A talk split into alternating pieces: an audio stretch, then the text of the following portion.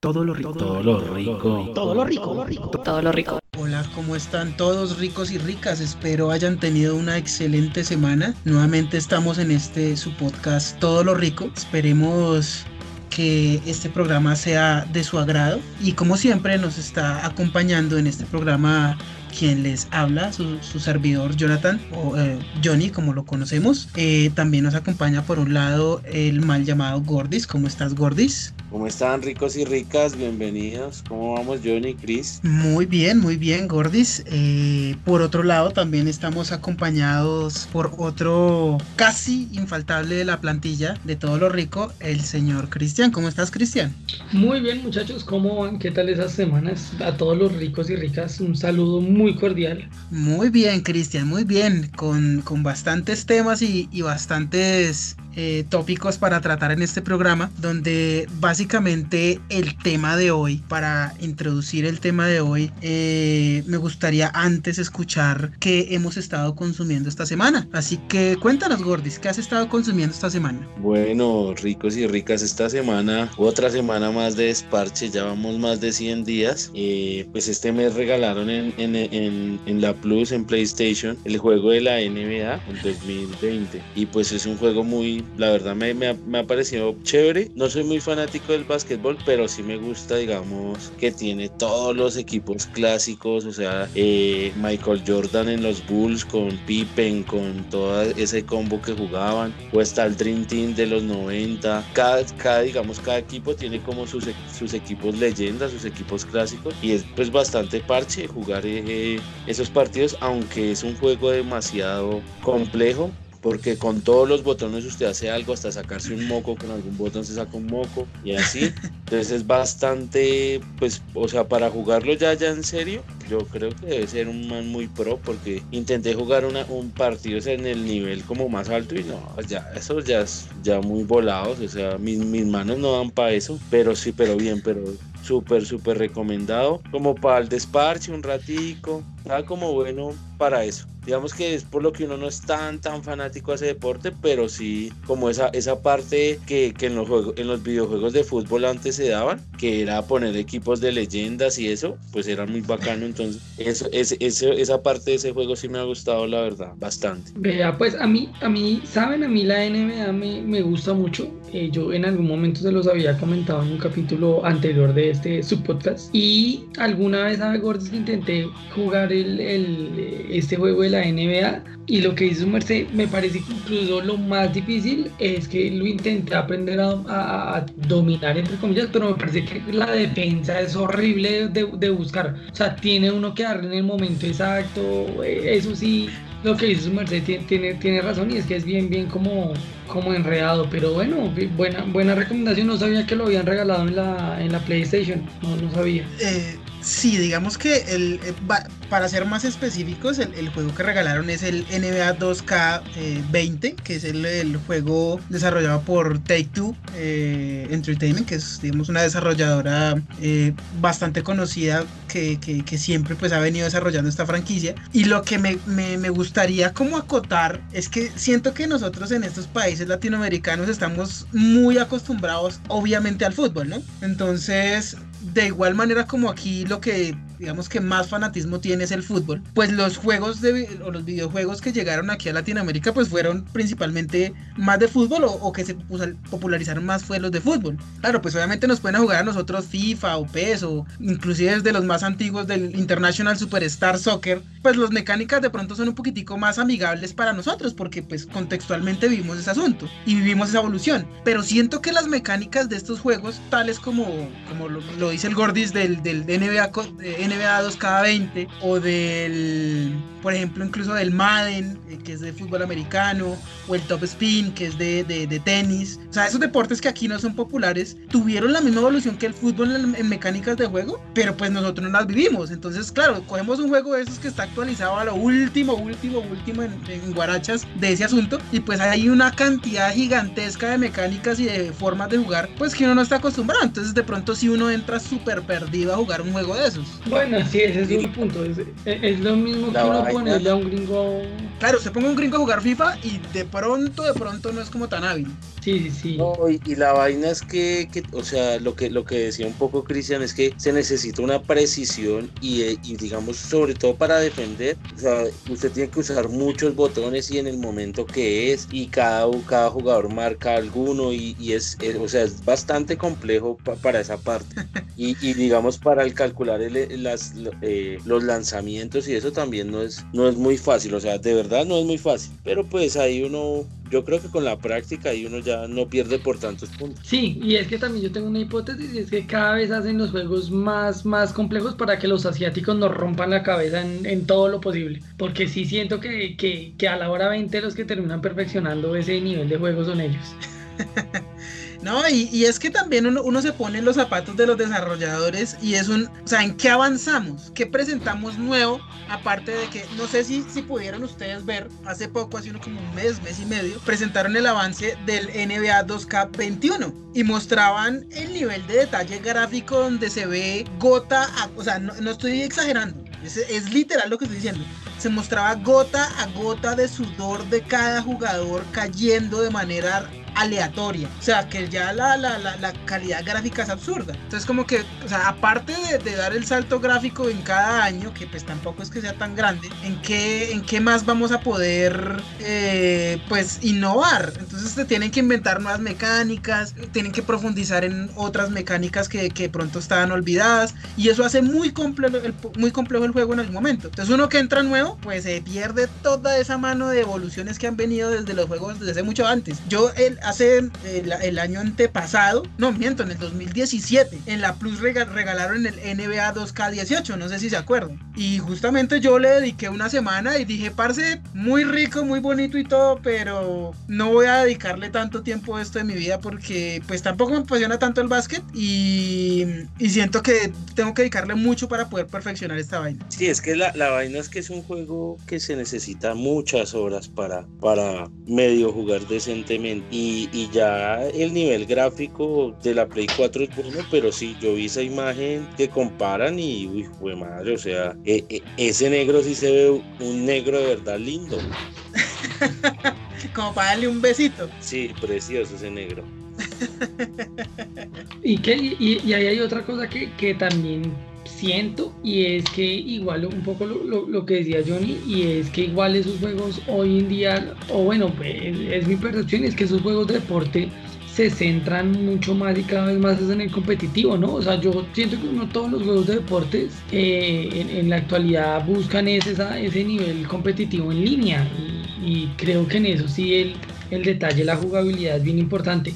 Yo hablando, hablando y conectándolo un poco con un tema que tuvimos hace, hace unos podcasts también, y, y vi también que están empezando a, a darle pinitos a la, a la, Play 5, ¿no? Y, y, mirar a ver qué tanto rendimiento le podían sacar eh, asociado a estos juegos. Claro, claro. Eso, eso, es una interrogante que me gustaría pronto charlar de manera más profundizada en otro programa, de realmente ese salto, ese salto de, de generación, qué significa realmente, pero de cierta manera yo siento que estos juegos, como lo dice Cristian, sí son bastante importantes, sobre todo porque se está desarrollando una escena competitiva para lo que sea. O sea, el juego que ustedes vean que tenga multijugador, créanme y ténganlo por seguro que va a tener una escena competitiva. Así ni siquiera tenga online. Entonces, eh, es bien interesante ver cómo se está transformando, principalmente en este caso, el de los juegos de deporte, estos juegos de deporte en el deporte en sí mismo. No sé si ustedes escucharon del caso por ejemplo en México o, o, inclusive en la misma España, en donde salieron dos ideas, bueno, salieron la misma idea en ambos países, en la que querían en esta época de cuarentena, antes de que reiniciaran el fútbol, de que las ligas fueran reemplazadas por ligas de FIFA, bueno, las ligas de fútbol fueran re reemplazadas por ligas en FIFA, jugadas online por jugadores representativos de cada una de las plantillas. No sé si escucharon eso.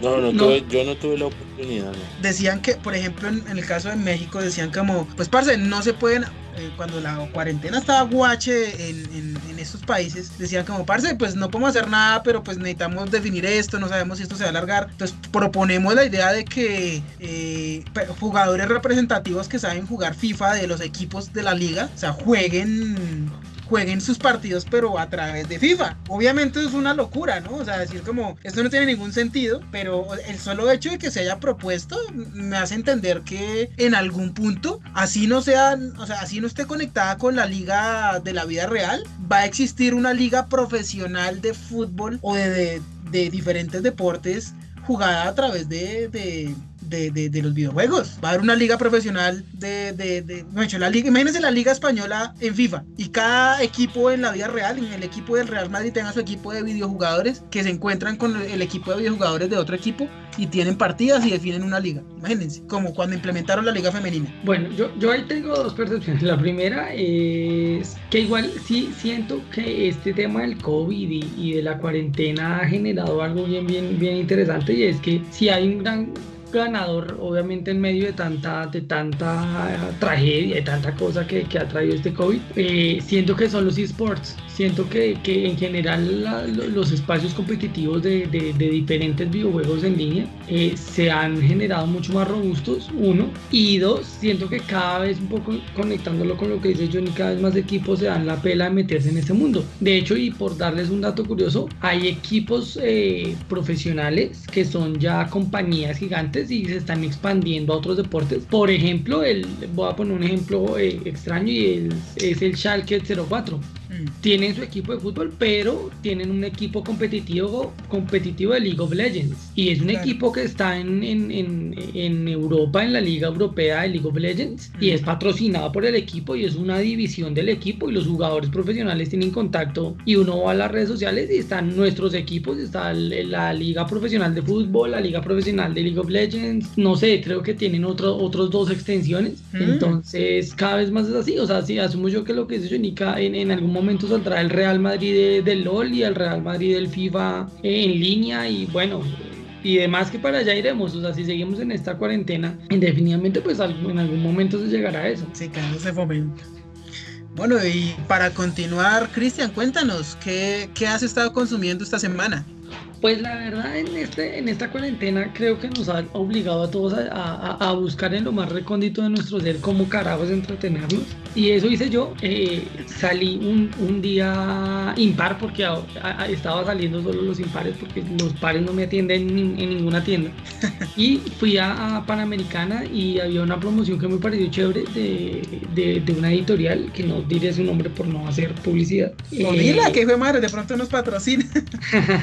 no, una promoción de comprar tres libros por eh, pagué dos lleve tres y, compré unos libros de un escritor colombiano que se llama Mario Mendoza mm, ser y, acepto que es eh, literatura adolescente juvenil y pues sé, también acepto que hace mucho pasé por allá, eh, pero me quería sentir joven, me quería sentir joven de nuevo y, empecé la lectura y me ha parecido interesante. Eh, empecé un libro de él que se llama Apocalipsis. Nunca, debo reconocer que, que, que, nunca había leído de Mario Mendoza, pero me ha parecido interesante, ¿saben? Me, me, ha parecido chévere. Y pues igual en esta cuarentena que ya no, no queda otra cosa de entretenerse que es eso, esperar que Netflix estrene algo, entonces eh, es un buen escape.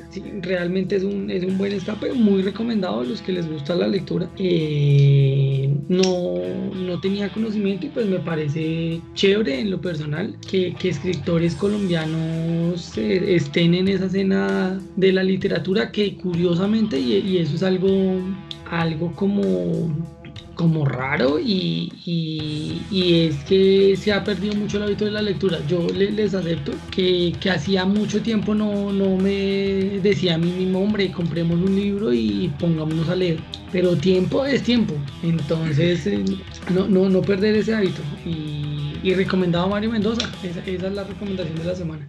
Sí, es, e, este, este man, este escritor es, e, es, chévere, Chris. Yo, yo he leído algunos libros, pero, pero yo no voy, es que muchos en esencia sus historias son muy similares. No sé si, si has podido observar varios libros de él. Yo, yo tuve la oportunidad de, de, leer ya dos libros y son, o sea, comienzan por lo mismo, la historia de, desde que era pequeñito y de cómo fue creciendo, cómo fue evolucionando y, y, y ahí va. Cambia es como la, la, parte final del libro, pero en esencia son muy parecidos.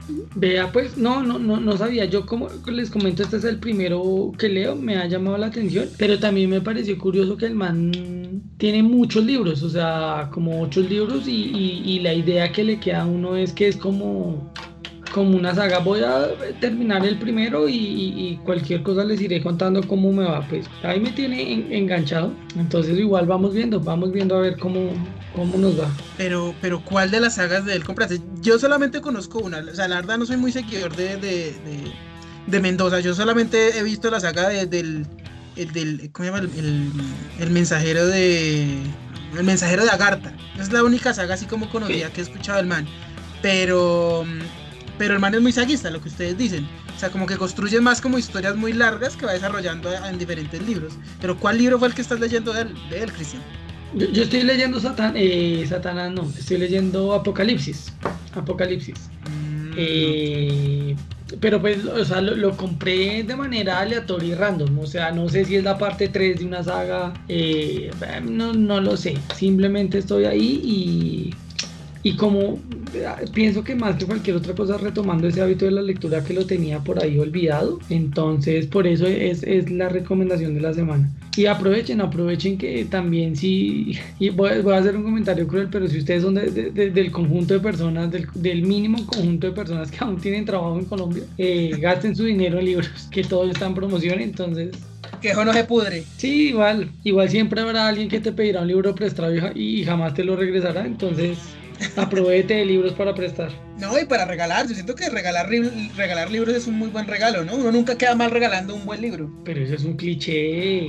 Ay, pero usted sabe que en este mundo... eso es un buen regalo. Si uno sabe escoger cuál, cuál es el libro indicado, usted queda como un príncipe, papá. O eres de los que regala Coelho. Soy de los que regala diccionarios. Biblias. Regala esos de, de aprenda matemáticas para dummies. a, mí, sí me parece que, créanme, bueno, son, son, diferentes formas de verlo, pero a mí que me regalen un libro me ofende. Porque no lo voy a leer. No, y porque, porque me hace pensar que la otra persona piensa que yo soy, soy una persona que necesita libros para leer. No, porque es que, también puede ser visto de las dos formas. Sí, exacto, puede ser de las dos formas, de que o eres un intelectual o eres un idiota, no sé cómo, yo no sé cómo tomar ese regalo de libros a mí, la verdad. Exacto, es que ese es el punto, o sea, le llegan a uno con un libro y uno, bueno, ¿qué mensaje me está tratando de decir? Y lo peor es que depende del libro, porque es que si le regalan a uno una... Eh, vainas que uno dice, no, parce. Si te regalan Coelho es porque consideran que eres un bruto animal. no, pero, pero es que también e, e, esa, esa, esa dicotomía que, que, que, mencionas, Cristian, se presenta con cualquier regalo. Si una nena te regala unos condones, te está diciendo o que culeas mucho o que te falta o que estás en un verano berraco. Entonces se puede ver desde las dos, ópticas. No, miren, yo soy de los que me casé y, y, esto lo digo para, es, una situación amplia, es decir, eh, para múltiples celebraciones de, del amigo secreto, de cumpleaños, de Navidad. Y es para mí en la actualidad el mejor regalo que le pueden dar a una persona adulta con criterios y parámetros definidos es un bono. Es la plata, es la plata. Punto. Es la plata convertida en un bono, punto. No es que ni un bono, porque me están diciendo dónde a mí, a mí sí que me regalen un bono es una ofensa, o sea, ni siquiera se toma el tiempo de pensar un, un regalo medianamente para uno. Es, es, complicado, es complicado. O sea, yo, yo entiendo, yo entiendo al gordis de, de, que los regalos para las personas pues tienen que ser cosas que requieran esfuerzo de parte de la persona que lo está entregando, pues para escogerlo, ¿no? No, no es como darle plata. Pero siento que en mi caso tengo una profunda dificultad de saber qué es lo que quiere la otra persona. No sé por qué se me presenta esa dificultad. Entonces, para mí sería tan hermosa la vida diciéndole a la persona, parce, tome, ¿de, cuánto es la cuota del amigo secreto? De 20 mil, tome 20 mil en un sobre y sea feliz. No, mire, yo, yo soy de los que hace una cosa diferente. Yo digo, listo, ¿de cuánto es la cuota? 20 mil pesos. Te voy a sorprender. Boom, no 25 mil. Se acabó. 20 mil 500, tómelos. Me esforcé en el regalo, 22 mil 500. Chao. escogí un sobre, una chimba. No, no, y, y eso, eso, a mí ese regalo me ofende. Uy, no, eso es una ofensa güey. Porque es que Regáleme un libro de güey, puta, al menos para apoyar la mesa que está coja. Pero es que te ofende porque tú sí escoges y te esfuerzas en, en escoger los regalos. O sea, te, te, Sí, te- te yo ofende. sí, yo, sí, yo Exacto. le voy a regalar algo a alguien, le regalo algo chimba.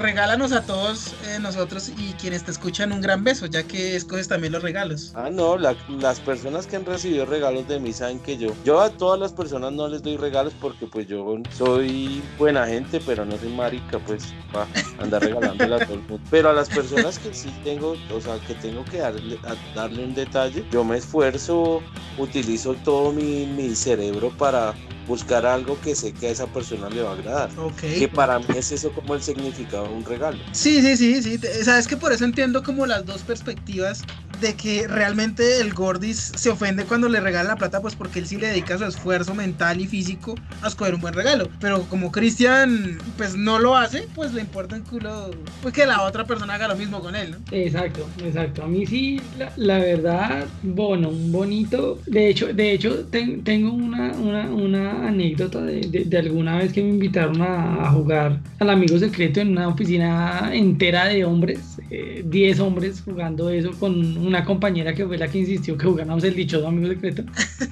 Y, y la entrega de regalos fue muy chistoso porque de 10 regalos de hombres, 9 fueron bono Arturo Calle, punto. Y, y el otro regaló Pola. Entonces eso no estuvo muy alejado. Bueno, bueno.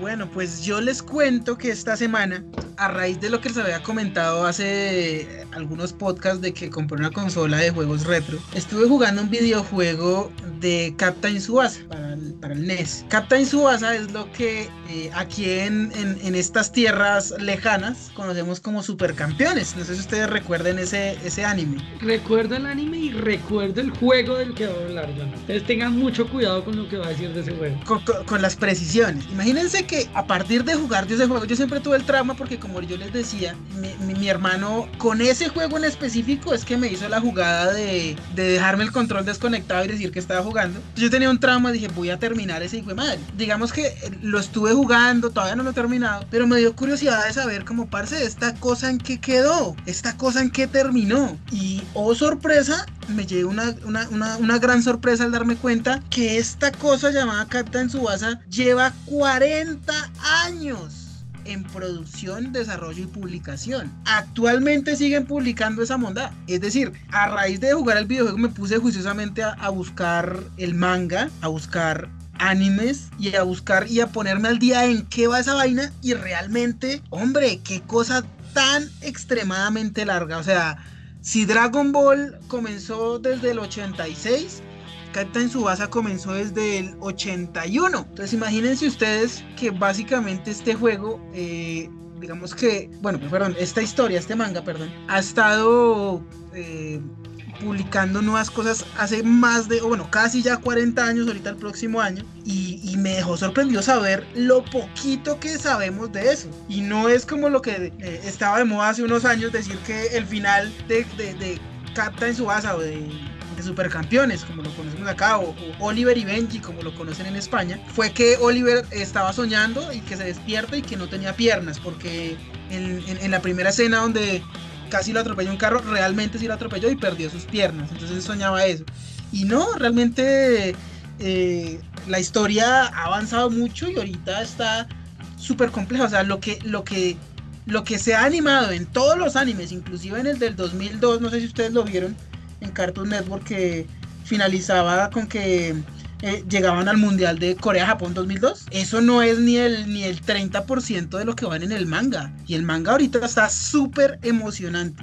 Súper emocionante. Y a los que tengan la posibilidad de ver el manga o de ponerse al día con cómo va la historia, está absurdamente bueno. Véanlo, porque es, es, es increíble ver cómo una persona durante 40 años ha escrito una historia interesante que, que, que se sigue publicando día a día. Yo tengo una pregunta con eso y, y es, eh, su merced que está al día del de, manga, eh, Oliver ya se enfrentó a Dubancito Zapata. a Duan Zapata. Es que hay, hay muchos, hay muchos, eh, hay muchos rumores sobre Captain Subasa. Es porque la gente no se da ni a la tarea de ver el manga y no hay animación no hay anime al respecto. Entonces yo me acuerdo que también había el rumor de hace 3, 4 años, donde decían, no, es que ahora en el manga va a salir Cristiano Ronaldo y Messi a enfrentar a Oliver.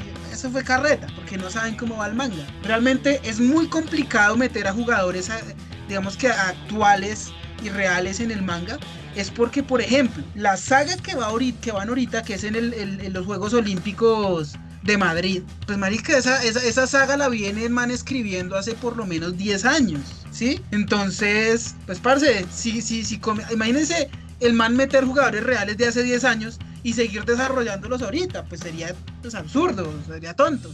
Entonces el man realmente se ha, preocupado por meter personajes completamente, digamos que originales o creados por él, que de cierta manera pues sí se basan un poquitico en, personajes reales eh, que existían en la época en las que creó esos personajes. Entonces, eh, no sé si ustedes alcanzaron a ver la o supieron de la animación del 2002, como les decía, cuando ellos estuvieron en el Mundial en el Mundial Sub-16, donde aparece, donde ellos enfrentan la final del Mundial Sub-16 contra Alemania, donde aparece un arquero que se llama Dieter Müller, que mucha gente dice, ay, es que es Oliver Kahn, mire, esa es, la viva imagen de Oliver Kahn, del arquero alemán, cuando pues el personaje de Dieter Müller había salido como casi 10 años de la, de, de, de la subida o de la llegada profesional de, de, Oliver Kahn al fútbol alemán. Entonces es, es, interesante ver cómo el man ha seguido una historia completamente diferente. Entonces, para responder tu pregunta, no. Duancito Zapata no se ha enfrentado a Oliver, aunque Oliver sigue estando, y spoiler alert, eh, en el Barcelona. No, pero ahí la vaina es que, que Oliver es el, el, el entrenador ahora, porque si lleva 40 años ya la vida profesional se le acabó y ahora es el entrenador. Es que el lobo sacalo, lobo es que, es que se extiende mucho. Es que, miren, para resumir, Captain Subasa se ha resumido por temporada, por sí, como por, por sagas.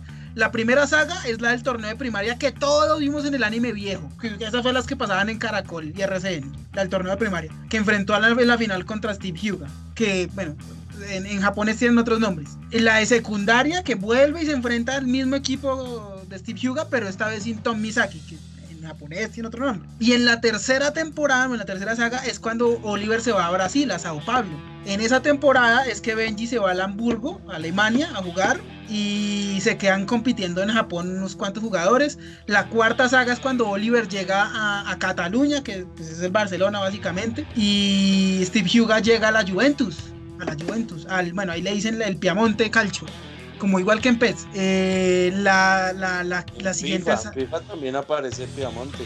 Ay, Piamonte, sí señor. La, la siguiente saga es el Mundial Sub-16, que se enfrentan en la final contra, contra Alemania. La siguiente saga es, eh, bueno, saga, saga, como decirlo, es el, el Mundial, el, el World Youth, que es como el, el Mundial Sub-19. Eh, después siguen con sus equipos. Obviamente entre sagas hay como una, mm, como una pequeña parte donde desarrollan, digamos, eh, los, donde están en sus diferentes equipos. O sea, eso viven un poco de cosas. Steve Huga lo echan del Piamonte para un, un equipo de tercera división, donde se encuentra con Shingo, otro personaje. Misugi, que es, eh, no me acuerdo cómo es que se llama este marica en español. ¿Cómo es que ustedes se acuerdan de ese personaje que tenía como un problema del corazón? Que el marica solamente podía jugar como 15 minutos por cada partido. Andy, Tommy, algo así, ¿no era? Eh, Andy Johnson se llamaba en español. Romario. Bebeto. Se llamaba, se llamaba James. James que banqueaba mucho y solo entraba 15 minutos al final. Ese huevón eh, se, curó, se curó lo del corazón, se murió, lo revivieron eso está una gonorrea. O sea, realmente el que quiera meterse en esa vuelta, parce, eh, hay mucha historia entretenida. Ahorita creo que Misaki está en el Paris Saint Germain. Eh, están enfrentando, como les digo, los Juegos Olímpicos de Madrid contra Alemania y por allá casi matan a, Benji, que a Benji Price, bueno, como, como se llama en español. Está muy entretenido y se lo recomiendo muchísimo. Es largo, pero se lo recomiendo muchísimo. Ya, pues, buen dato, buen dato. Yo me recuerdo las que veíamos de niños, pero, pero no, no me había enterado que, seguían dando esa vaina. Yo sí era los que creía que Oliver lo era atropellado y se moría. no tenía piernas. Eso, eso, eso, que todo era un sueño. Gordis, ¿cuándo es le que la perdiste la vaina es pista? que 40 años en esa, en esa vuelta, uno no esperaría que, porque acá eso murió rapidito. Lo mataron rápido. Sí, porque Es que- es que esos partidos de, de 3 horas, no, de 20 capítulos un partido. Pero es que, sa- ¿sabe por qué lo hacían? Es que yo también me fijé en esa vaina. En las series antiguas, ¿sabe por qué lo hacían? Porque es que no había tanto material del manga. Entonces tenían que estirar el material del manga para que durara un capítulo también de anime. Entonces, pues claro, Oliver duraba media hora en el aire pensando, ah, ¿será que va a hacer gol? Ay, no sé si dejé el arroz en bajito y no lo apagué. Ay, como que dejé el baño tapado. Y duraba media hora en el aire, pensando antes de pegarle un disparo. Pero, pero en el manga es mucho más fluido. Entonces siento que eso, pasaba en esa época y se estigmatizó esa serie en esa época por lo que vimos nosotros en el anime, pero el manga es mucho más fluido. Vea, pues bueno, buena, buena recomendación. Yo recuerdo eso, re- recuerdo la serie y, y pucha, 40 años es una vida, es, es un legado, es un legado y bueno, interesante. No creo que me ponga a verlo, no, pa- para mí sí ha sido muy, muy difícil el, el ver manga. A, a mí me, se me dificulta, yo soy más de anime, pero pues buena recomendación, buen dato. Bueno, y ya para continuar me gustaría entonces introducir el tema del día. El tema del día eh, básicamente es otra vez la misma mierda. Cierro signo de interrogación. Eh, este tema del día mm, básicamente está orientado hacia las veces en la que la hemos cagado una y otra vez en la misma vaina. En la que hemos visto que otras personas la han cagado exactamente igual en una y otra y otra ocasión. Ese orden de ideas, me gustaría escuchar a Cristian qué noticias tienes al respecto. Bueno, pues siento que esta noticia eh, y, ese otra vez la misma mierda viene orientado a que, a que se fundió el Tolima, de que, que llegamos a un porcentaje de las UCIs que complica la, la situación y pues que se están considerando y ya se han tomado grandes medidas por parte de la administración distrital para encerrarnos otra vez y, y encerrarnos de manera guache.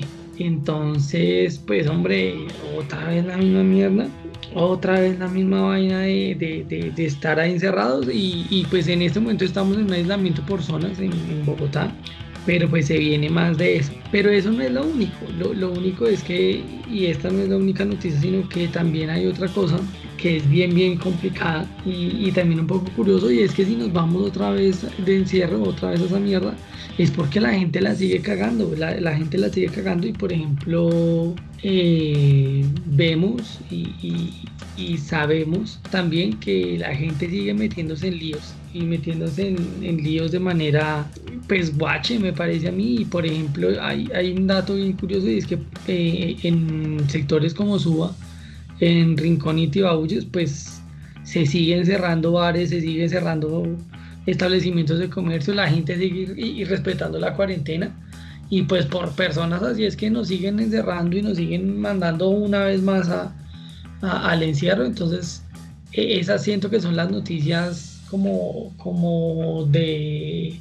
o que nos llevan a pensar el parce, otra vez esta mierda, otra vez encerrados, otra vez puta sin poder salir a la esquina a comprar un pan porque, porque nos joden. Entonces ese sería el, el, el tema del día y, pienso que, que yo soy de los que de, de los que de verdad con situaciones como esta digo no parce otra vez sin poder salir otra vez esta mierda entonces esas serían las las noticias. Pues es que también la vaina y Cris es que, que hay mucha gente que es- esta mierda desde un comienzo le valió huevo y se la pasa en la calle mariqueando y, y siento que, que, que, digamos hay países en donde funcionó la cuarentena porque si fueron estrictos y fue puta y, y le dieron palo al que se, se, se estaba en la calle. Y aún así todavía sigue habiendo contagiados y eso.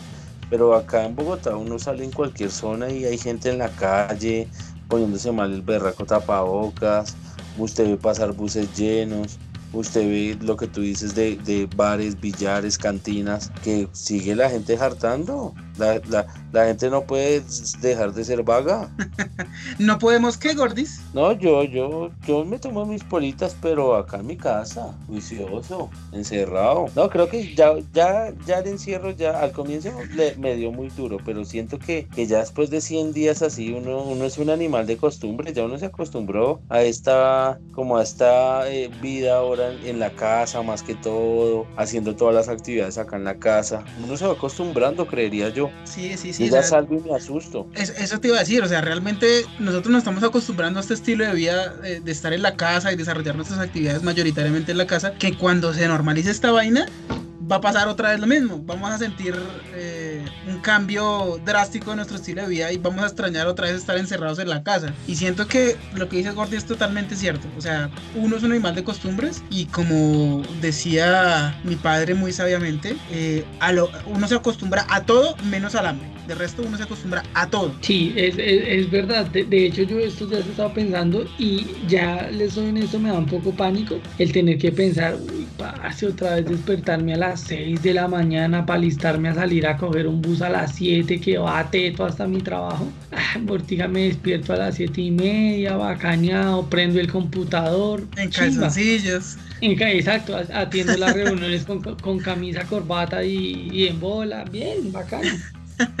No, es, es, es, chévere y de cierta manera eso, eso nos pasa, eh, digamos que a, a- a las preguntas relacionadas a, a este tema del día que es otra vez la misma mierda. Entonces me gustaría como que nos comentaran el otra vez la misma mierda en los diferentes temas que hemos visto curiosos que se han presentado eh, en, en el último tiempo, por ejemplo. Eh, cuéntanos, Cristian, ¿cuáles son los casos de otra vez la misma mierda que, que has visto últimamente? Pues para mí, y, creo que de pronto en eso eh, habrá muchas personas que, estarán de acuerdo, y, es que hace poco estaba leyendo una noticia eh, de un reporte que sacó el Contralor Nacional en el que decía que esos están robando la plata en forma que hay un montón de investigaciones que están abiertas, creo que casi 300, por presuntos actos de corrupción, por gente que se está robando la plata, pues precisamente asociada a este tema de la emergencia sanitaria. Y, y para mí ese fue un gran, parce, otra vez están robando la plata, parce, otra vez están como mecateando las, la, la plata en cositas. Venga. Pero, pero ahí la pregunta no es otra vez, es que eso sigue siendo desde hace antes del COVID y seguirá después del COVID. Esos hijos de puta son ladrones y seguirán siendo ladrones. Pues bueno, hasta el mismo Contralor, ¿no? Porque ese, ese hijo de madre no era el que estaba por allá paseando en San Andrés con el, con el fiscal. Sí, sí, sí, sí, sí, el mismo. Que llevaron a la familia a pasear mientras todo el mundo encerrado.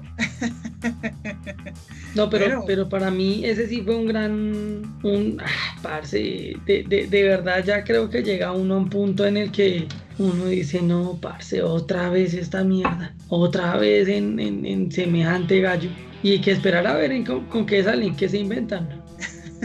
Gordis, ¿tú qué, qué- en, qué, en qué aspectos has visto otra vez ese, otra vez la misma mierda? Uy, yo, yo digo que, y, lo- y- y lo discutíamos también la vez pasada, pero no me chingue esos putos canales colombianos repitiendo todas las vainas de hace años, desde por la mañana hasta por la noche, no tienen nada más que poner. Pongan una cámara, si sea apuntando a la, a la circunvalar, yo creo que es más entretenido que ver las putas novelas otra vez. Si fueron malas nuevas, imagínense de 20 años atrás, no. Eso sí es un, un- para gritar al mundo entero otra vez la misma mierda. No, sí, es, es, es- es complicado porque hay una, hay una hinchada, una barra brava de esas novelas que donde le escuchen a uno decir que qué boleta ver esas novelas otra vez, lo levantan a uno, mano. Pero yo tengo una pregunta con eso y es, ¿pero ustedes sí la vieron a la primera? O sea, ¿ustedes la, sí, sí se fumaron cuando, la primera vez que salió Pasión de Gavilanes, sí se la vieron? Uf, claro. ¿O nunca, jamás? Claro, claro. Yo sí me la vi. Yo, yo siento que vi todas las novelas colombianas, eh, digamos que históricas, bueno, representativas desde que, desde que tuve uso de razón, por asociación, ¿no? Mi mamá veía esas novelas y, y como lo que, lo, que se hace en mi casa es lo que yo diga, porque cuando estamos bajo mi techo se hace lo que yo diga, pues toca ver las novelas que ella dijera. Entonces, pues me vi desde Café con aroma de mujer, La Caponera, Pedro el Escamoso, La Saga, Pecados Capitales, Betty la Fea, eh, Pasión de Gaviria. Todas las noticias, todas las novelas que ustedes imaginen, yo las vi. Entonces, me sé la historia. De hecho, he tenido unas ganas increíbles de tirármele, de, spoileando la historia a aquellas nuevas generaciones que que, que, que, creen que se inventaron la moda de Pasión de Gavilanes. Pues, pero que, yo... pero ¿cuál spoiler, spoilear si en, en, Netflix está todos los... curiosamente que días que estaba burlándome de alguien que está muy aficionado a eso y son casi 200 capítulos de ahora, de ahora. 181 papá. capítulos. Y de ahora, papá, de ahora. Sí, como de 40 minutos, una hora, sí, señor. No me chingue. No, yo, yo, yo, sí, yo sí no tuve la, la, la pues, bueno, iba a decir la fortuna, no, menos mal yo no vi esa mierda, o sea, no. Ya en ese, en esa época, obviamente sí solo había un televisor en mi casa, pero yo optaba por, por hacer otras vainas, por no sé, rascar bolas, yo creo, pero no. por yo, tocarme. Yo no, no, siento que no. Es, eh, eh, las, oh, las anteriores de pronto, o sea, pecados capitales, esas, pero el escamoso, esas tal vez porque era más niño, pero ya Pasión de Gavilanes, es que yo estoy viejo, ya Pasión de Gavilanes ya estaba cucho, entonces no. Pero tú alcanzas, o sea, es que yo siento también es más como la etapa de crecimiento, porque tú alcanzaste a ver, no sé, Pedro el Escamoso, Betty. Sí, sí, sí, o sea, esas sí, pero, pero digamos que en ese tipo de, o sea, yo soy perverso para ver series o novelas o cosas de esas que necesitan muchas horas de mí, o sea, yo me pierdo y, y ya, o sea, de pronto en esos, en, siempre he tenido como esa cosa de que me, no entiendo, me pierdo dos, tres capítulos y ya me da mamera y no vuelvo a ver a mí. ¿Cómo serías tú viendo padres e hijos, gordo? Mm, yo creo. es que saben, yo, yo que siento, y es que quizás nosotros fuimos de esa generación más construida en el imaginario de la serie americana, ¿sí? O sea, no de la gran novela de 180 capítulos, sino una serie de una temporada de 8 capítulos de una hora que uno se los ve juiciosito uno cada tanto y, y, no le pierde el hilo. Porque es que yo digo, de verdad, hay series y, no, y novelas colombianas que son demasiado largas, parce. O sea, yo, yo, me acuerdo, yo me acuerdo que en ese entonces eh, mi mamá también veía las novelas, entonces uno, uno no tenía derecho como niño a, horas de televisión y cuando a uno le permitían ver televisión era fumarse esas novelas. Pero yo me acuerdo, uno, uno decía, bueno, es junio, empezamos Pasión de Gavilanes, en enero del otro año estábamos coronando Pasión de Gavilanes y, y, se le iba a uno la vida, se le iban a uno sus noches mirando esa, ese contenido. Sí, claro, uno la vida, la vida de uno la medía en, en novelas, ¿no? Lo que sí. dice Cristian.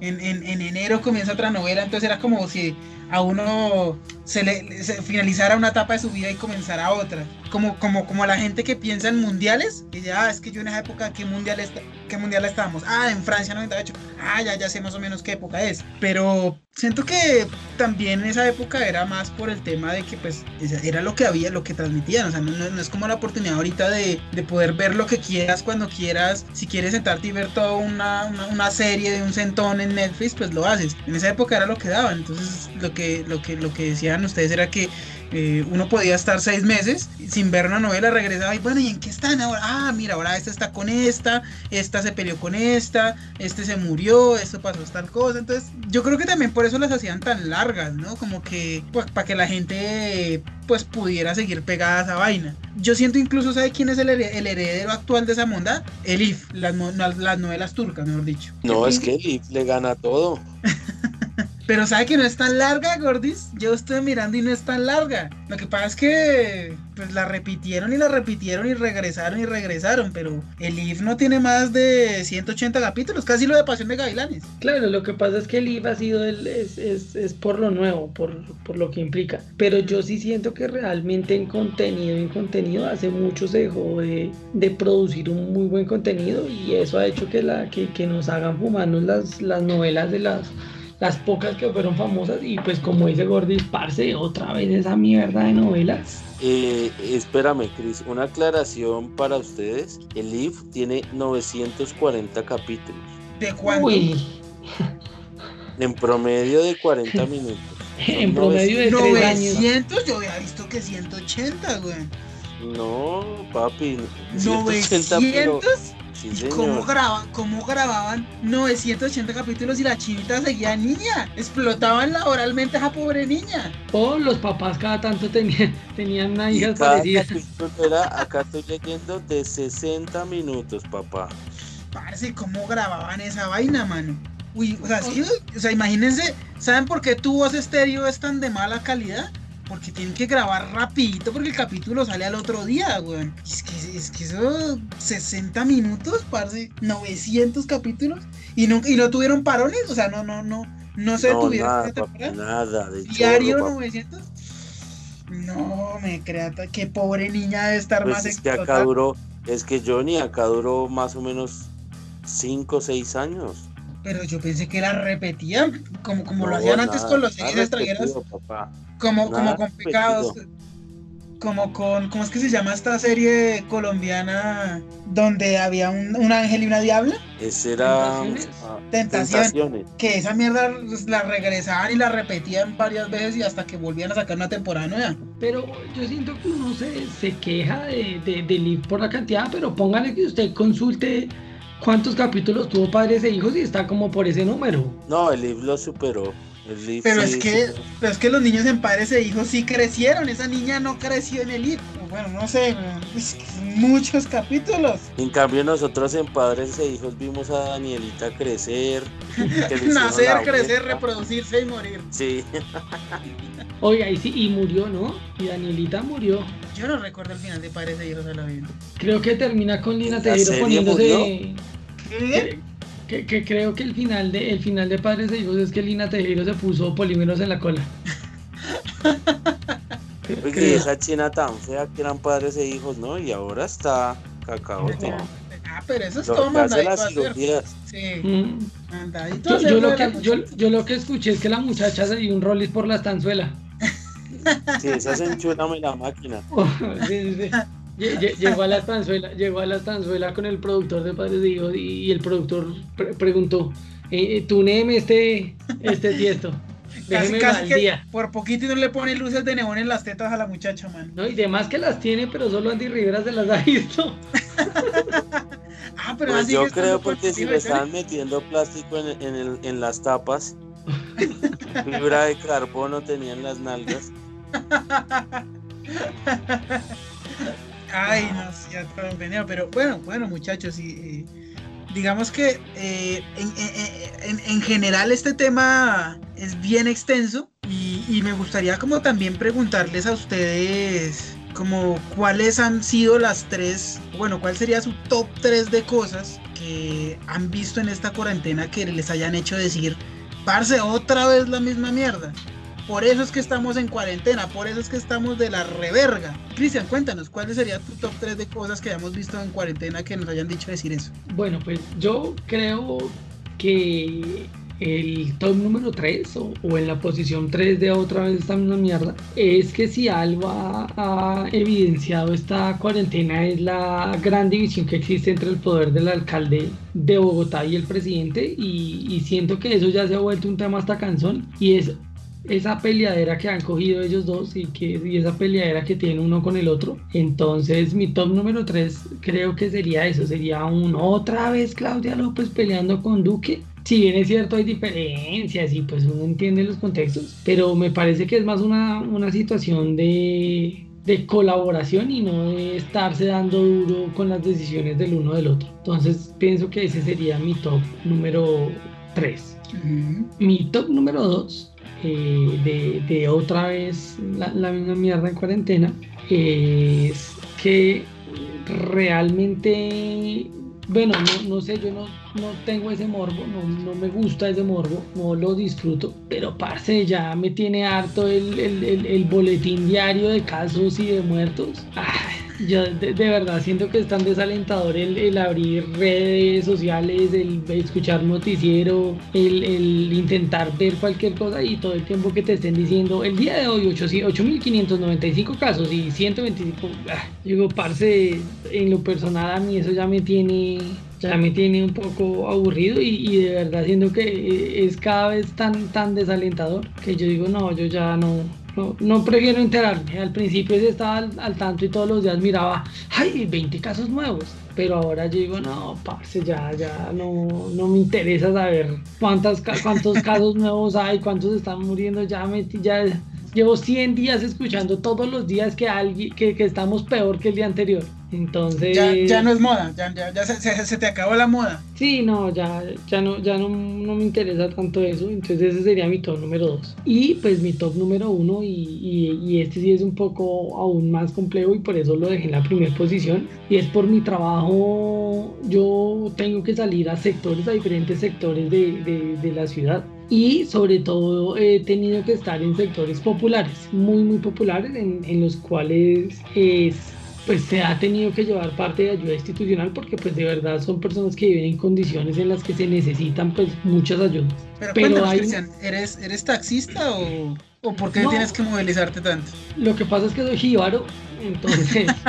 Las drogas son un derecho que requieren todos y la mayoría de mis clientes se encuentran en esa zona. No, pero, pero sí he tenido que, ir a ese tipo de sectores y de verdad es un parce, cuídense, o sea, de, verdad. Y, y, cada vez que voy me hace pensar eso, parce, otra vez la misma mierda, la gente con los tapabocas de bufandas, sin tapabocas, los niños jugando en la calle sin protección alguna y pienso yo es, ese es para mí en esta cuarentena es, es un gran, gran parce. Otra vez la gente siendo irresponsable y siendo concha. Pues para mí ese sería mi, mi top número 3. O bueno, mi top número 1 en este caso. Número 1. Ok, ok, Cristian, interesante, interesante. Cuéntanos, Gordis, ¿cuál han sido tus, o cuál es tu top 3 de cosas parches interesantes o absurdas que has visto en esta cuarentena que te han hecho decir otra vez la misma mierda? Bueno, otra vez la misma mierda. En el top 3 yo creo que está... Ah, estoy harto de, de, toda esa gente que se intenta aprovechar de, de, esta mierda para sacar de la desgracia de los otros, sacar, sí, dinero. Comenzamos al comienzo de la cuarentena, una noticia, no sé si la vieron, ese, ese hijo de puta, ese J Balvin, que vendiendo tapabocas a 50 mil pesos. que porque llevaba las iniciales del maricas, entonces vendía tapabocas a 40, 50 mil pesos. Y de ahí se ha pegado mucha gente a, y estoy ya mamado que todo el mundo venda eh, huevonadas de esas, pero así, o sea, véndalas por, sí, por ayudar al, listo, ayude, se haga negocio, pero véndalas a un precio eh, justo. Un tapabocas no, no puede valer más de 10 mil pesos, pero ahora todas las putas marcas y todo quieren sacar su tapabocas a, 20, 30 mil, 40 mil, 50 mil. Entonces digamos que ya estoy harto de todas esas marcas y esos famosos que quieren sacar plata a costillas de los pobres huevones que están en la mala. Ese sería como el top, el, el 3. El 2, el 2 yo digo que ah, ya uno, uno se mama de, ver tanto vago y tanto man que pillan y hartando y con la noticia que estamos viendo ahorita digamos, esa zona de, de, de Suba que estuvo, que ya tuvo un cierre porque hay muchos casos y aún así siguen pillando bares y todo eso vendiendo calito. Entonces toda esa gente que se porta mal, ese sería como mi, mi, otra vez la misma mierda, estos manes no aprenden, y pucha, hasta que no estén por allá en un hospital no van a aprender. ok, ¿cuál sería tu top número uno, Gordy? Uy, el top número uno, yo sé que es de mucha gente que nos escucha y es ese hijo de puta presidente todos los días de 6 a 5. Otra vez la misma mierda. No habla nada productivo. Todos los putos días dice lo mismo, hace lo mismo. Solo pasa de solo pasa preguntas de aduladores de él para quedar bien y no, no se centra en, las situaciones eh, que de verdad están pasando. Y, y, el man yo creo que lo hace como por ganar un poquito de credibilidad, pero o al comienzo lo quería hacer por eso, pero cada, cada puto programa yo creo que son dos, tres puntos menos en las encuestas de favorabilidad que tenga ese perdedor que ni yo no sé quién asesora a ese man, la verdad, el que el man está muy mal asesorado de, de, de, personas que le indiquen qué decir, cómo decir, porque el man es un idiota. O sea, ya lo hemos hablado muchas veces en este programa y por eso es otra vez la misma mierda, pero sí se lo merece ese marrano. Yo tengo dos hipótesis. La, la primera es que, pues, si su jefe de prensa es Hassan Nazar, pues eh, arrancamos mal.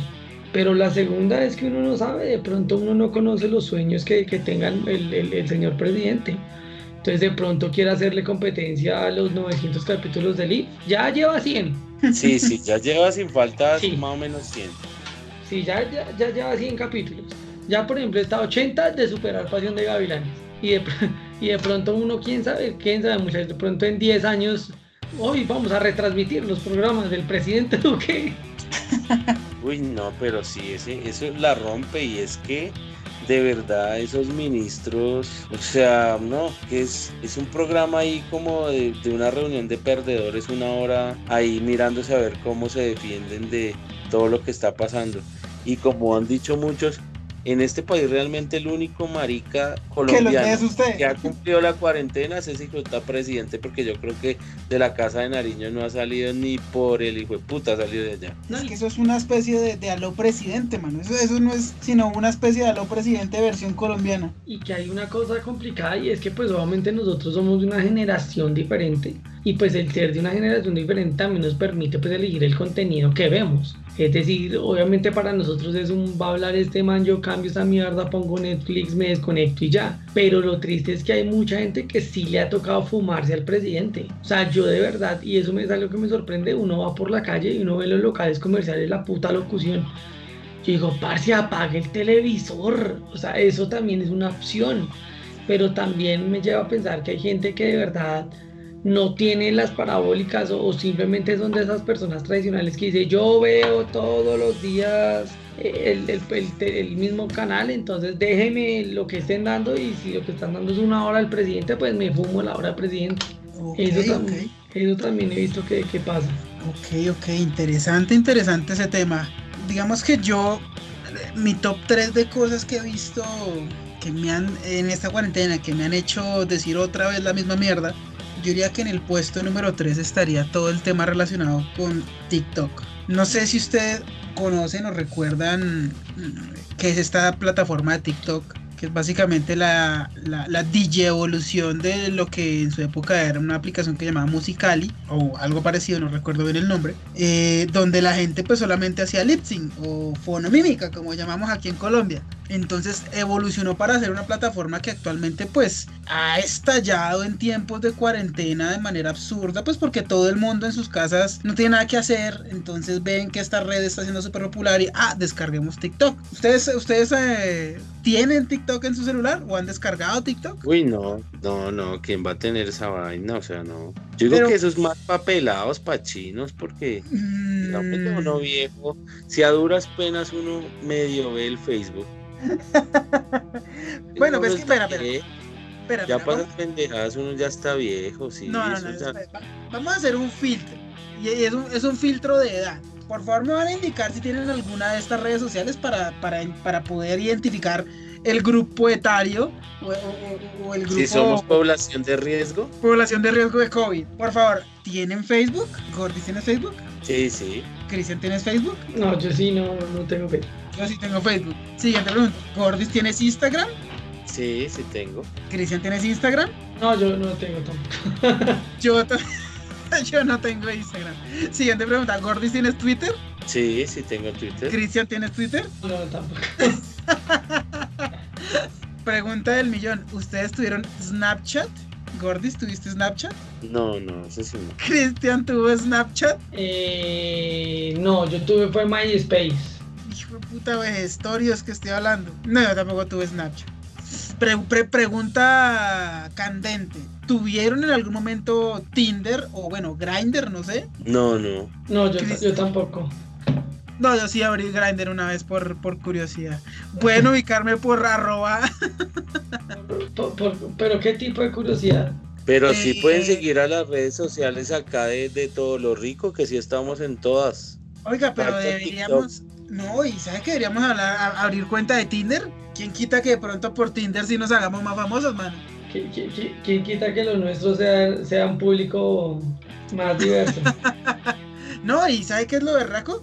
Que, no sé, va a sonar muy anciano lo que va a decir.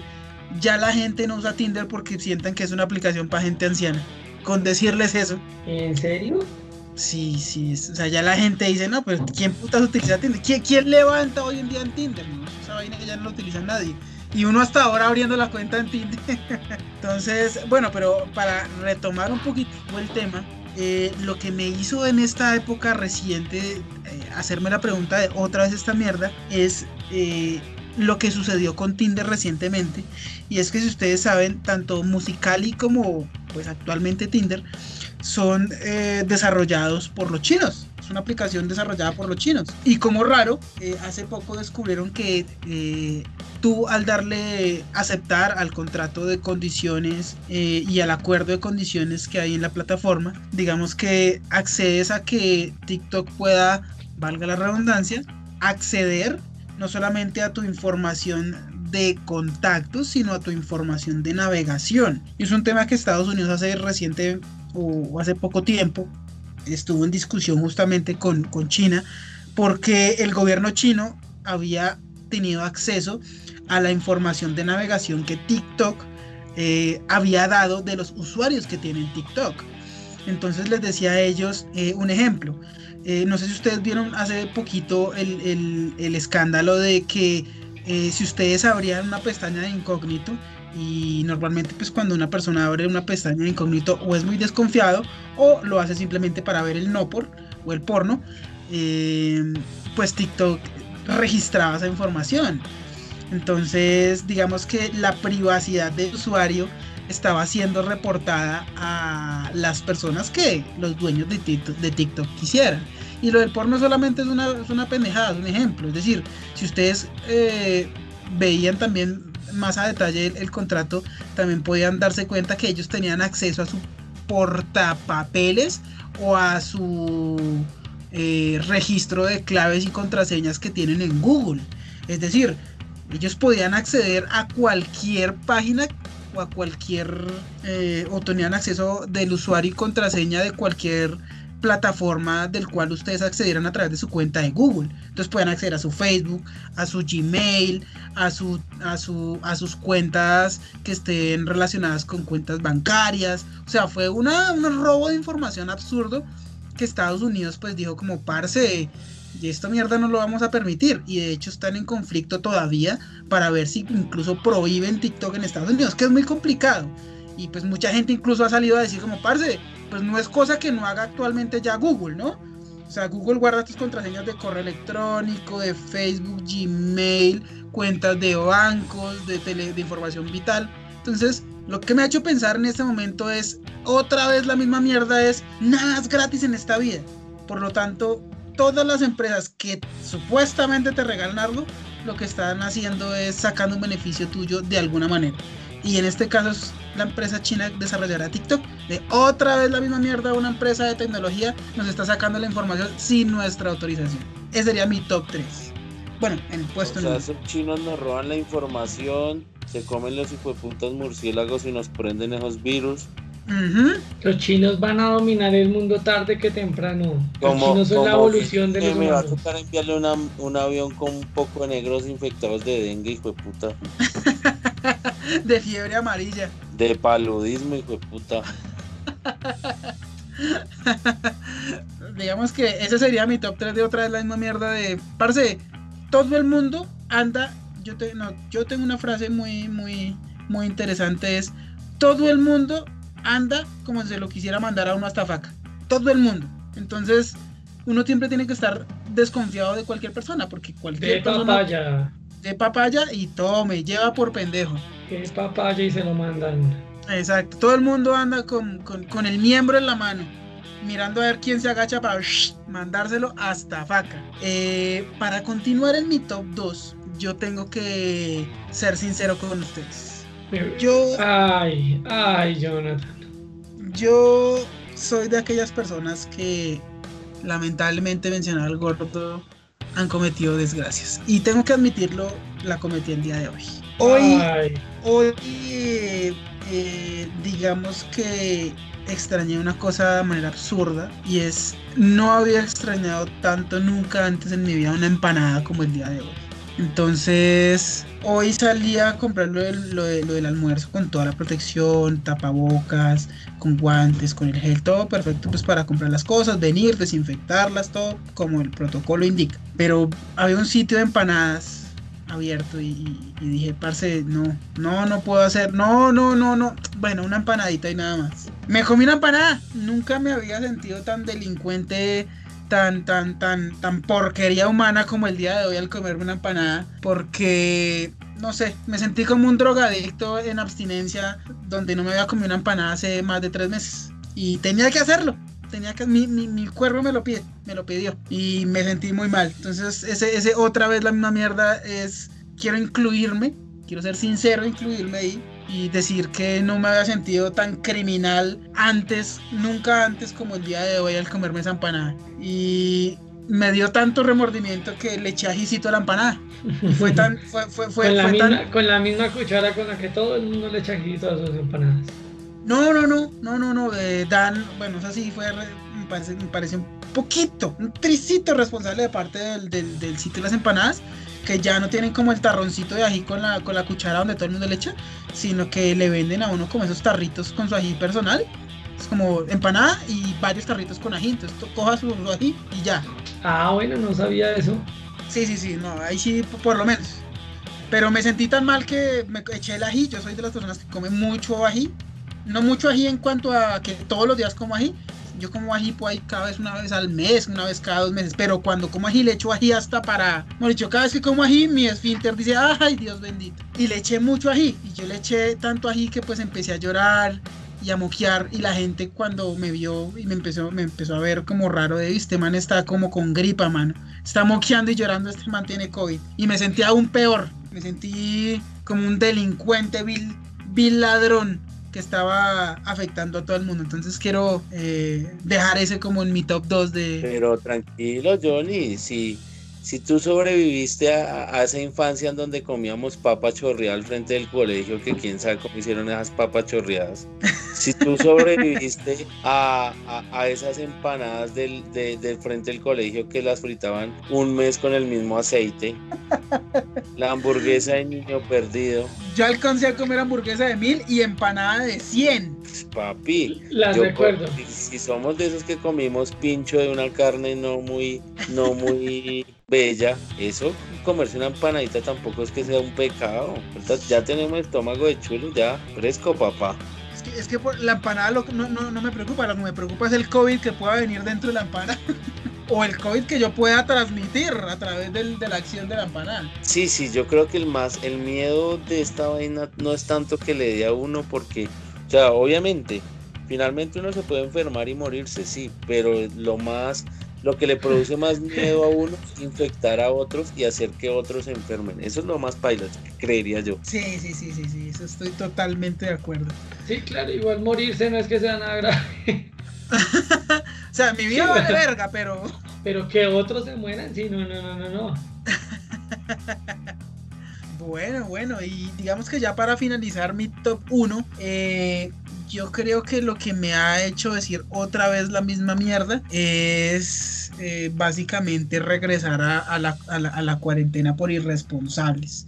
Yo creo que ya dejándolo a un lado ya el tema personal y el mamadre gallo de, de la comida empanada, siento que otra vez la misma mierda es porque todos, porque ya incluyéndome, todos hemos cometido acciones o, hemos incluso no cometido, sino también apoyado acciones que han hecho que esta mierda siga y siga y siga y va a seguir durando durante todo el año. ¿Sí?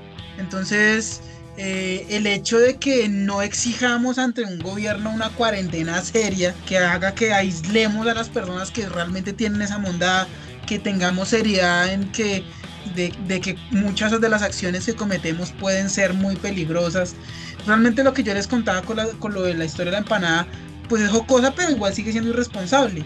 Pero en el marco de que toda Colombia es irresponsable, pues se vuelve ínfima, se vuelve insignificante.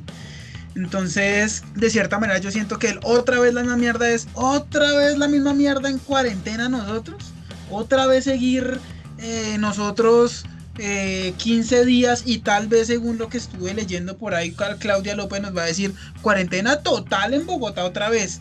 Y estar otra vez encerrados eh, por culpa de, nuestra irresponsabilidad y la irresponsabilidad de no hacer nada frente a los ineptos gobernantes que tenemos de, de, imponer un día sin IVA, de decirle a la gente salga que eso no hay problema, de, decirle a la gente, ay, es que pobrecita, la gente le dio duro ahorita la cuarentena, es porque no estuvo ahorrando, es que la gente no fue juiciosa y no ahorró antes para que estuviera preparada en cuarentena. Entonces, siento que ha sido una sumatoria de toda la irresponsabilidad que puede el pueblo colombiano tener, que ha hecho que otra vez estemos nosotros en cuarentena y siendo otra vez nosotros en cuarentena. Entonces, ese es mi top número uno. Ese sería mi top número uno. El otra vez. El otra vez. Nuevamente estamos nosotros en esta en esta licuadora llamada COVID-19. Piensa hasta cuándo, papá. Piensa hasta cuándo. Sí, en esto vamos a seguir indefinidamente y y eso va a estar duro. Realmente va, a estar duro, duro. Yo, yo pienso que para, para nuestra siguiente sección hagamos una, una, una, una polla. ¿Hasta qué fecha creen ustedes que va a terminar esta telenovela nueva? Porque esta telenovela sí es nueva, llamada COVID-19. Uy, es difícil. Yo, yo, yo creo que para mí por ahí en marzo o abril del otro año. Uy, uy, bueno, estamos chico largo. Yo, yo, creo lo mismo. Yo, yo creo que por ahí junio. Pues? Yo creo que por ahí junio del otro año. El otro año. Uy, pero ustedes están, están apostando fuerte. Están apostando, están apostando a largo. Claro que el brujo eh, de la India dijo que hasta septiembre, ¿no? Pero. ¿Del otro año? de este año. Mm, yo lo veo muy berraco. Yo siento que, yo siento que eso va a ser para en noviembre. Noviembre, principios de diciembre de este año. ¿Y ya acaba todo? No. Ay, hijo de puchica, es que. ¿Saben qué es lo que yo estoy pensando? Ese final de año va, va a ser que se abran dos capítulos. Y es uno, la gente va a decir, parce, ya me mamé de esta mierda o sea, me mamé, me importa un culo. Salimos, voy a ir a verme con mi familia, mis papás, lo que sea, vamos a celebrar, vamos a hartar, vamos a echar tiros al aire, vamos a echar voladores, voy a comer hasta reventar. Ya, este fin de año necesita una fiesta de fin de año hijo de madre, berraca. Y pues eso va a hacer que ya, pues realmente el, el cuidado pues valga chimba. Entonces, o para ese momento de pronto haya posibilidades de que haya una solución o simplemente ya se, se, se, se, levante el delantal, se bajen los calzones y digan lo que tenga que ocurrir, que ocurra, de parte tanto del gobierno como de la gente. Johnny, ¿sabes que No, yo considero que eso va a pasar solo si encuentran un, un tratamiento que sea 70% efectivo. Si hay un tratamiento 70% efectivo, ya la gente, ay, coma mierda, salimos todos y ya. Pero es que el pavor que, que, que, tiene la gente, hay muchos irresponsables, sí, y salen así, pero finalmente el, yo creo que en un alto porcentaje la gente está asustada en su casa, güey. Y eso no se va a quitar hasta que ya no sientan como la tranquilidad de que, y lo que decías tú hace un momento, cuando ya digan ya pueden salir, digamos, si, si, hoy saliera el presidente, bueno, es que el presidente es poco creíble. Bueno, digamos que el presidente ya se acabó esta mierda, ya. Que, salga alguien a quien le creemos. J. Mario, ay, se murió ya. Salgan. Al otro día la gente no va a salir toda, güey. ¿Sabe quién sale? La gente pobre. Porque es que no tienen opción, digo yo, ¿no? Es que la gente pobre nunca se quedado en la casa porque le toca salir para hacer algo. Para hacer exacto, algo exacto. O sea, yo creo que la, pero es que la población de gente, o sea, el porcentaje de la población de gente que va a tener miedo de quedarse en casa y se va a quedar en casa, pues es la gente que tiene ingresos suficientes como para decir, ¿sabe que yo prefiero quedarme otro tiempito más en casa? Que realmente ese porcentaje de gente es muy poquito. O sea, por ejemplo, Cristian contándonos ahorita, él está saliendo por trabajo. ¿Tú estás saliendo de tu casa por trabajo, Gordis? No, no, no, yo sí tengo la fortuna de poder trabajar acá desde mi casa. Por ejemplo, sí, entonces siento que ya porcentualmente la población que va a decir no, yo voy a seguir cuidando en mi casa, va a ser muy poquita porque en Colombia, pues mucha gente vive es como del diario, ¿no? Como del, del, del, rebusque. Pero será que acá, y, y, yo eso es lo que les pregunto a ustedes, ¿será que acá va a ser como, va a llegar un punto como en Estados Unidos que el presidente dijo, me importa un culo quien se muera, abramos todo? Yo creo que sí, yo, es incluso creo que Duque lo ha intentado hacer progresivamente, sino que pues no se lo han dejado hacer tan de, de, de frente. Bueno, sí, puede ser. De, hecho, lo digo es porque en países, no sé, bueno, yo tengo conocidos en, en, países europeos en donde, si bien no es que ya todo, todo está a la normalidad, pues sí se nota un poquitico que la gente ya no tiene el mismo cuidado que tenían antes o el mismo cuidado que tenemos todavía incluso aquí en Colombia. O sea, ya la gente ya puede salir a playas, a, lugares concurridos, obviamente con tapabocas y todo, pero, pero, pero igual con, con con gran, grandes aglomeraciones de gente. O sea, al punto en donde ya en las, por ejemplo, tú que sabes más de, deportes que yo, Gordis, o sea, ya se está planteando que ahorita para finales de agosto, principios de septiembre, se empiecen a hacer partidos de, de, de, las ligas europeas ya abiertos al público y con boletería ya vendida. No, la verdad no, no he escuchado esa parte, pero sí, eso, pues el, el europeo por sí y el, y el, y el estadounidense son muy, muy de ese pensamiento de que finalmente a que esta enfermedad afecta más es a, los, a, la gente mayor en un alto porcentaje. Y, y, en Italia o lo que hacen en Estados Unidos, marica, ese tipo de población para ellos es un estorbo. Mejor que el COVID se los quitó. Yo por eso a, a veces como me, me pongo a pensar que que eso es un virus diseñado, weón, porque es que es específicamente para una población que al mercado no le da nada. Antes estorba en el mercado. por las, cargas pensionales y demás. Hmm, ¿Qué tal se Pues que, fue un virus que los chinos cuando lo crearon dijeron, bueno, vamos a hacer que esto funcione, pin, que solo le pega a los pobres. Pero es que ni siquiera es a los pobres, weón, es que fíjese que es a las personas que están enfermas, que tienen alguna enfermedad de, base o que sean muy adultos mayores. Y ese tipo de población en el mercado que son, pues maricas son los pensionados o la gente que no sirve para un culo para trabajar. Uy, tenga cuidado con eso, Cristian. Ay, yo como pensionado. pensionado que no sirve para un culo, entonces estoy en riesgo. sí, tiene el doble riesgo, weón. No, pero fuera de chiste es algo muy específico, o sea, la naturaleza no puede ser así, o sea, de mierda y apoyando el mercado. Pero es que, ay, yo no sé, obviamente que uno ha escuchado mucha vaina, pero pues uno ni es científico ni sabe a quién creerle, ¿no? Yo hace poquito vi de un man en, en Rusia de un científico en Rusia que había descubierto el método preciso y 100% seguro para poder combatir el COVID, para evitar que se, se propague. Y el man decía que, obviamente sin sustento, porque ni yo estoy seguro de lo que dice el man, ni yo soy científico para decir que lo que decía era verdad. Decía que el COVID, si ustedes se dan cuenta, a la población que atacan no es a la población mayor, sino a la población que tiene mayor porcentaje de grasa corporal. Entonces, Claro, entonces obviamente los adultos mayores siempre tienen un porcentaje de grasa corporal mayor que la gente joven, pero eso también explicaría el por qué la gente joven, o sea, ha existido gente joven que también se ha muerto de esa vuelta. Entonces, si, si, si decía el man que si ustedes miran los registros de la... Por eso, Gordis, cuídese de su casa. Que Gordis no se ponga a salir a la calle. No, y, y, el man, y el man explicaba, decía como, parce, es que el virus para poder reproducirse necesita necesita grasita, necesita entonces que la forma correcta de combatirlo es desnutrirlo, es morirlo, hacerlo morir de hambre, hacerlo que, que, no tenga elementos o suministros para poder reproducirse. Y esos elementos pues es la grasa corporal o bueno el tejido adiposo.